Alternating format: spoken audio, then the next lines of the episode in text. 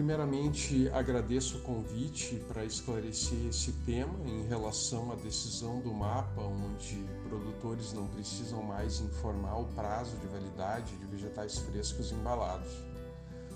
O governo entende que o consumidor tem condições de avaliar visualmente se o produto uh, está ou não em boas condições de ser consumido.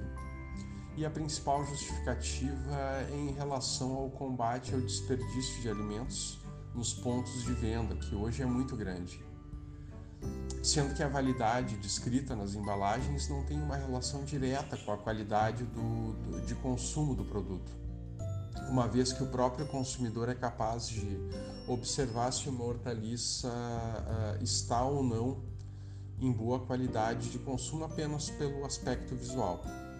A mudança é avaliada como positiva por representantes de, de, de varejo e agricultores que, tem, uh, que terão que, que, fazer um pequeno ajuste em seus rótulos e etiquetas informando apenas a, a data de colheita ou de processamento. Já o consumidor ele precisa estar atento às características físicas do produto, porque se tratam de produtos de alta perecibilidade.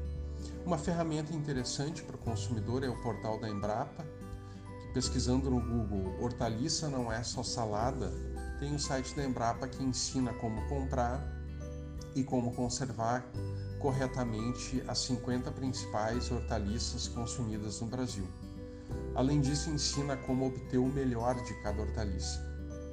E lembrando que em nossas redes sociais também realizamos esse trabalho de esclarecer essas questões para o consumidor final. Né?